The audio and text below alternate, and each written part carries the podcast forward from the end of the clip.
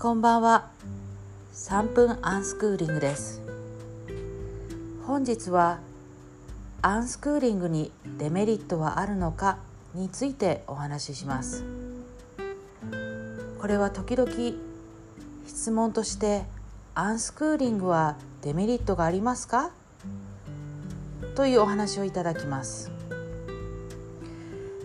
メリットデメリットというのはとても主観的ですので私がそれを話すことがどれぐらい役に立てるかは分かりませんが一般論からお話ししますと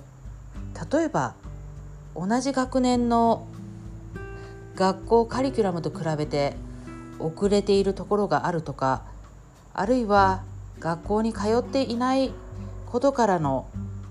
世間からの批判などでしょうか。しかしこういった不安はどこから来るのかなぜそれを不安と思うのかこういったことを一度じっくりと考えてみるのがよろしいかと思います。学校に通っていないということは法律違反ではないんです。これは日本において教育は義務ですが学校に通うことは義務ではありません。アンスクーリングでは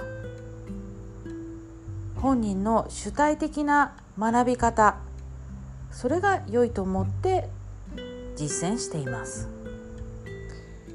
実はアンスクーリングをしている方々の中には教師がとても多いと聞いています。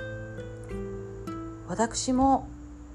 大学で教えている教師の一人です。